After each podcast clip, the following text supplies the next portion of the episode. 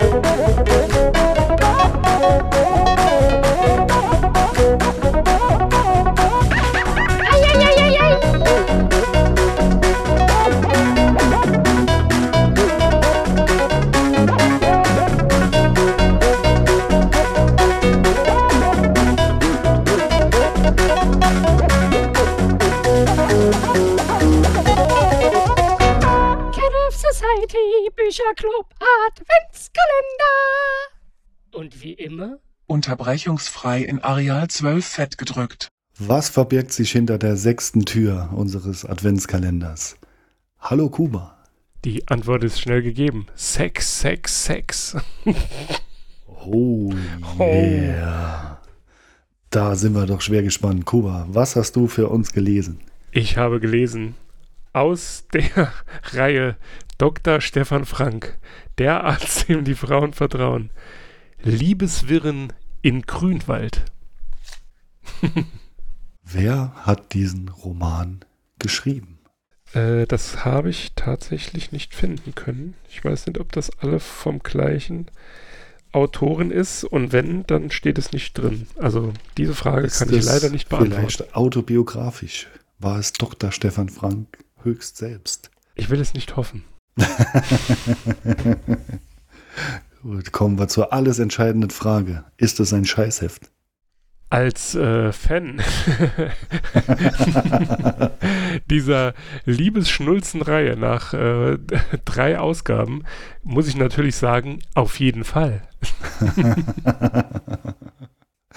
Schön. Wird denn äh, in, in dieser Buchreihe ähm, äh, auch eifrig für etwas geworben? Was ist deine Lieblingswerbeanzeige? Ähm, wie bei dir in der letzten Folge gestern ähm, war, ist leider keine Werbung für ein Qualitätsprodukt wie zum Beispiel Hahntee oder so enthalten.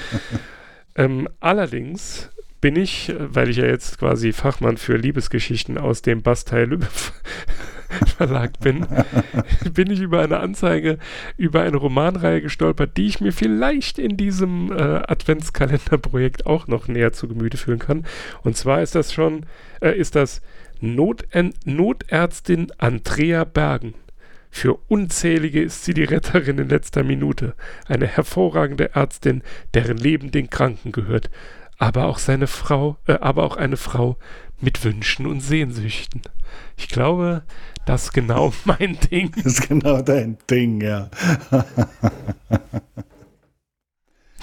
oh, toll. Herzerwärmend.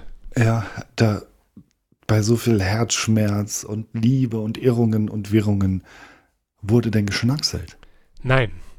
Oh, ich, hm, ich befürchte, ein Dr. Stefan Frank schnackselt nicht in der Öffentlichkeit. das kann durchaus sein. Nein, den Witz verkneife ich mir. Ich muss da an, äh, oder nee, ich bringe ihn jetzt doch. Da gab es doch mal, ich weiß gar nicht, ob das Switch war, äh, so eine Parodie auf äh, Sendungen mit der Maus. Das ist, das ist Dr. Stefan Frank.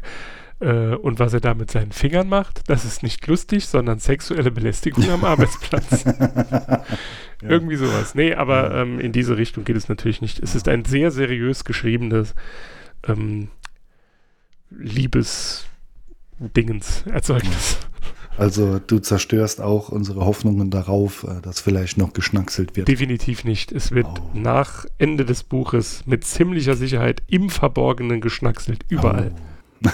Oh. Denn das Buch, ohne äh, dem äh, Ganzen jetzt vorzu äh, vorzugreifen, am Anfang gibt es nur ein Liebespaar, am Ende sind es drei. Und aller guten Dinge sind drei für eine ordentliche Schnackselei.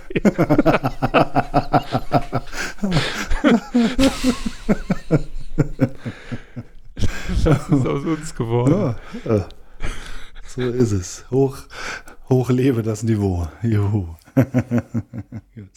Dann äh, bin ich gespannt wie ein Flitzebogen auf deine Story. Ich habe absichtlich, um die Leute nicht einfach zu, zu, zu schnell in Ekstase zu versetzen und in Euphorie, habe ich mich mit meiner ähm, Rezension etwas, ich habe sie etwas abgeschwächt. Also, folgendes Setting. Dr. Stefan Frank, die Frau von Dr. Stefan. Achso, vielleicht nochmal, um, um es einzuordnen, wie bei den letzten beiden Liebesgeschichten, die ich gelesen habe, gibt es auch hier nur ähm, die, binäre die binäre Form der Frau. Entweder hübsch, jung, schlank, langhaarig oder üppig und alt. So, ist in diesem Buch leider auch wieder so. Ähm, es ist bezeichnend, vor allem wenn man bedenkt, dass, äh, ich behaupte das jetzt einfach mal so, diese Bücher äh, vermehrt von älteren Frauen gelesen werden. Hm. Naja, äh, kommen wir zurück zum Dings. Es geht um einen Blumenladen. Dieser Blumen Blumenladen wird äh, geführt von Tante Gisela und Justina. Man denkt so, Justina, okay, die ist ja bestimmt Rechtsanwalt, Gehilfin oder sogar Anwältin. Nein, sie ist ähm, Floristin. Ähm, okay, in, in, welche, in, welche, der beiden Kategorien Frau fällt denn Justina? Natürlich ist sie schlank, hübsch, hat schöne Haare und wenn sie lächelt, hat sie sehr schöne Grübchen. Oh, ja, okay. es, äh, man, geht, man äh, achtet aufs Detail bei Bastei Löwe. Löwe heißt der Verlag überhaupt so? Ja, doch, Bastei. Ja, ist egal. Ähm, wo war ich stehen geblieben? Genau. Jetzt kommt der beste Witz. Äh, der wird, da wird auch Bezug genommen in der Geschichte. Äh, Justina heißt natürlich Rosenzweig. Was für ein hervorragender Name für eine Floristin. Ähm, die Eltern von Justina, das muss man natürlich auch noch sagen, weshalb sie bei Tante Gisela wohnt und auch den Blumenladen dann später übernehmen soll. Ihr Vater ist der, Freu ist der Mutter ähm, fremdgegangen, ähm, hat sich abgesetzt mit dem ungeborenen Schwester oder Brüderchen von äh, Justina nach Frankreich. Die Mutter hat das selig nicht verkraftet und ist für fünf Jahre nach Indien in einen Ashram. zu wild. Ähm, dann hat sie, sie hat noch eine Freundin, das ist die Ulrike. Die nennt sie Rike. Nur, dass ihr, falls ihr das Buch, äh, falls ihr diesen Roman nachlest, nicht verwundert seid, warum ich Ulrike gesagt habe. Ne? So, dann gibt es noch ein, den, äh, die zwei weiteren und sehr wichtigen Protagonisten sind Karl Steiner. Der ist bei der äh, irgendeiner Versicherung und macht da so Versicherungskram, ist Versicherungsmakler, ist aber insgeheim ein großer Freund der Botanik. ja, ja. Ähm, das ist auch der Bogen, der sich gleich aufbaut zu Justina. Dann äh, gibt es noch einen Ludger, das ist der anfangs erwähnte im Prolog. Also Karl und Ludger sind, die wohnen zusammen in einer WG. Jetzt trägt sich Folgendes zu. Justina ist am Anfang, wird sie beschrieben, dass sie natürlich wunderschön ist, schlank, sportlich, wie sich das gehört für die Hauptakteurin in diesem Roman hat aber offensichtlich eine noch nicht behandelte Krankheit, von der sie selbst nichts wissen will und ständig von der äh, Tante Gisela darauf ähm, hin also die Tante Gisela wirkt darauf hin, dass die äh, Justina zum Arzt geht. Hier kommt wieder Dr. Stefan Frank ins Spiel. Das aber nur am Rande.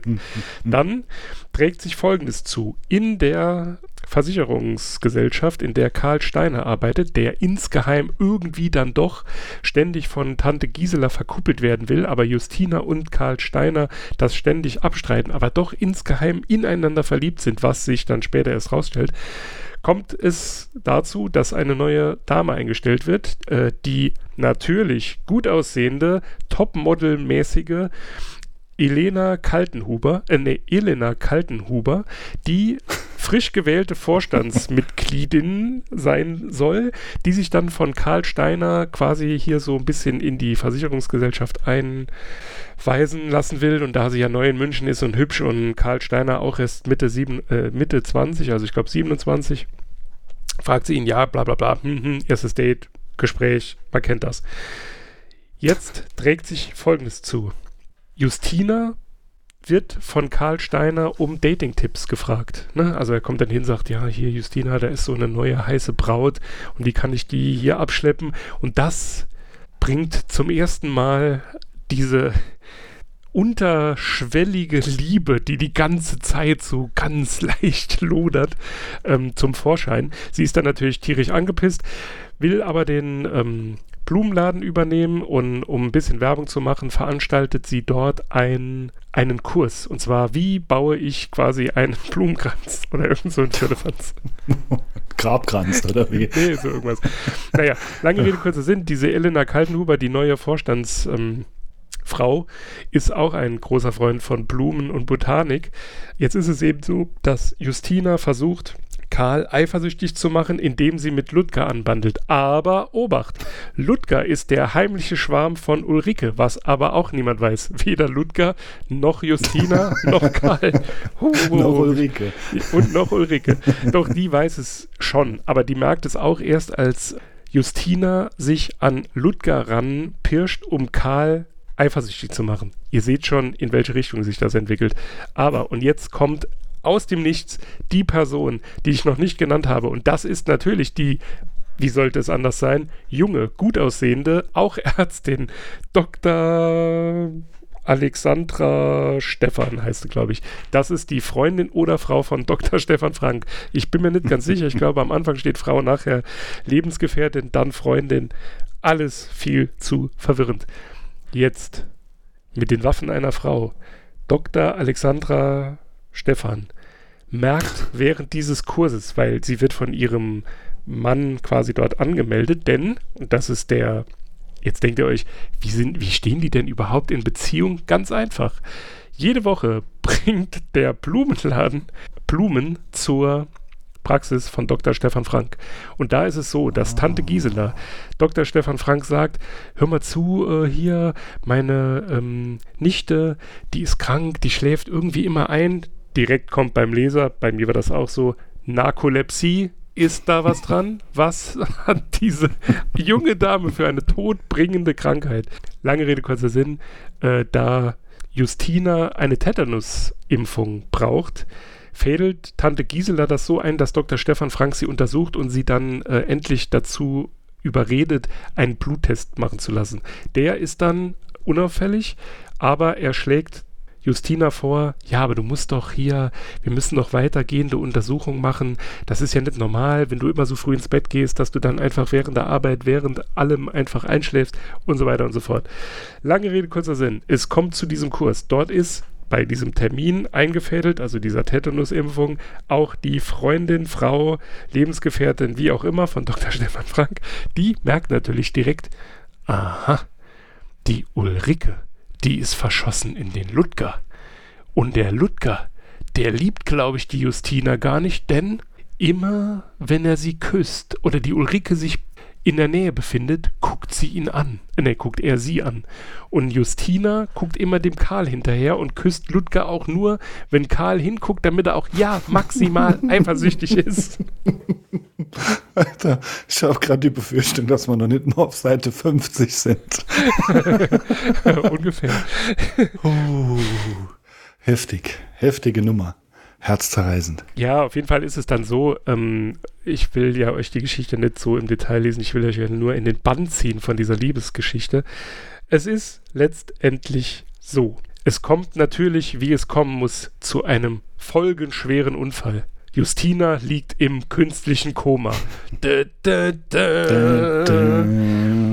Dann, da muss ich sagen, das war wirklich unerwartet, stürmen sowohl Karl als auch Ludger, der kurz vorher mit Justina am Telefon Schluss gemacht hat und jetzt tierisch schlechtes Gewissen hat, weil er denkt, er hätte sie in diesen Unfall verwickelt, weil sie Tränen in den Augen einfach in den fließenden Verkehr gefahren ist und es nur seine Schuld ist, der sagt dann, ähm, als er an der Intensivstation ist, ich bin der Verlobte. Das macht Karl auch und die Schwester ist so irritiert, dass sie den Chefarzt ruft. Und jetzt kommt, da ist alles, also das ist alles ausgeklügelt, das muss man schon sagen.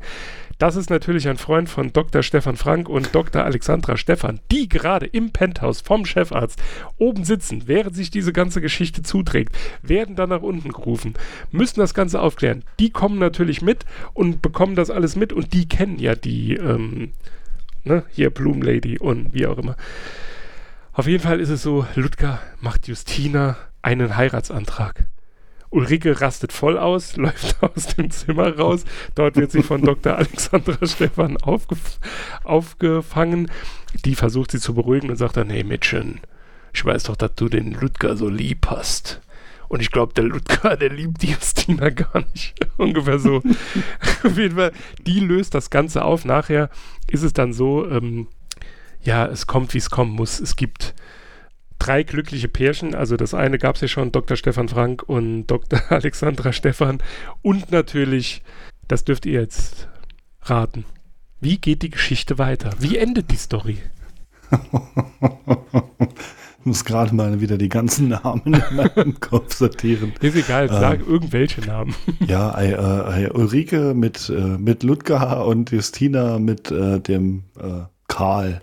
Das sind so die glücklichen Pärchen. Oder äh, ist, äh, nimmt es eine überraschende Wendung und Tante Gisela taucht noch mit einem Gespielen auf. Nein, Tante Gisela ist ja verliebt, deswegen ähm, muss so. äh, Justina ja den, den Blumenladen übernehmen, weil sie mit ihrem neuen Freund Konstantin auf eine Finca nach Mallorca auswandert. okay, das ja, das Detail hast du mir unterschlagen. ja, das hätte, das hätte dich direkt zum Ziel geführt mich auf die falsche Fährte gelockt. am geilsten, am geilsten.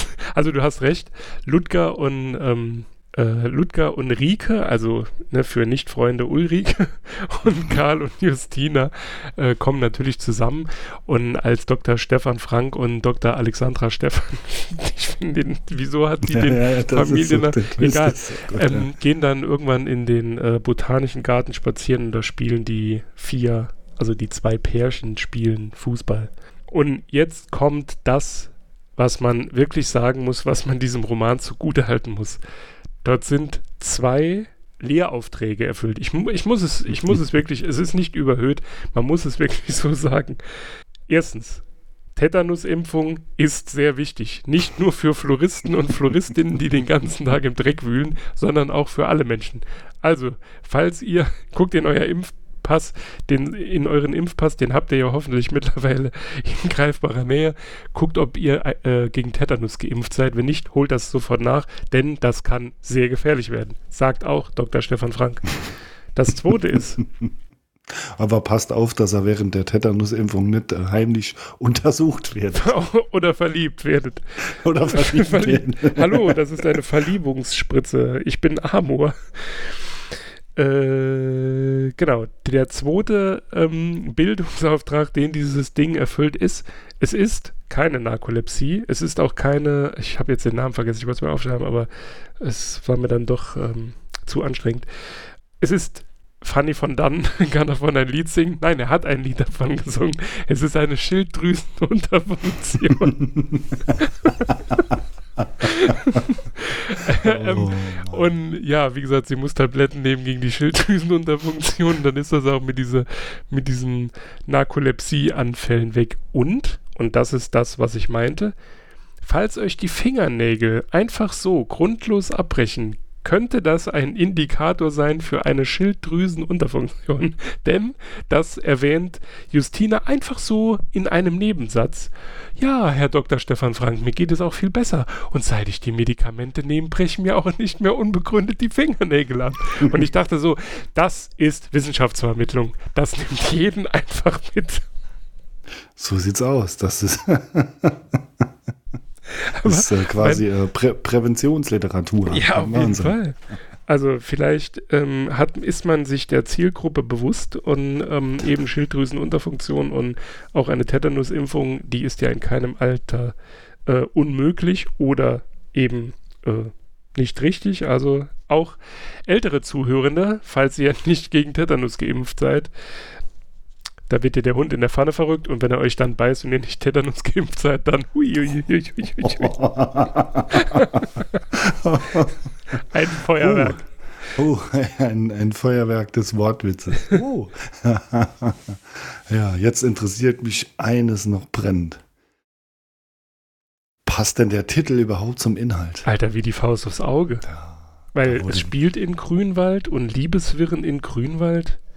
da, Also- da, also bei diesem Roman wurden sich noch Gedanken gemacht. Sehr schön. Sehr, sehr schön. Bei, bei aller, äh, ähm, bei allem Klamauk, den, den ich jetzt hier äh, abgefeuert habe, man muss sagen, die Geschichte ergibt tatsächlich in sich Sinn. Also, das Einzige, und das ist das Enttäuschende, da ist mir auch tatsächlich eine ja, kleine Träne über die Wange ähm, gehupft, ist natürlich die arme Elena, das Topmodel, die, Ver Ah. die Vorstandsmitgliedsfrau, Hm.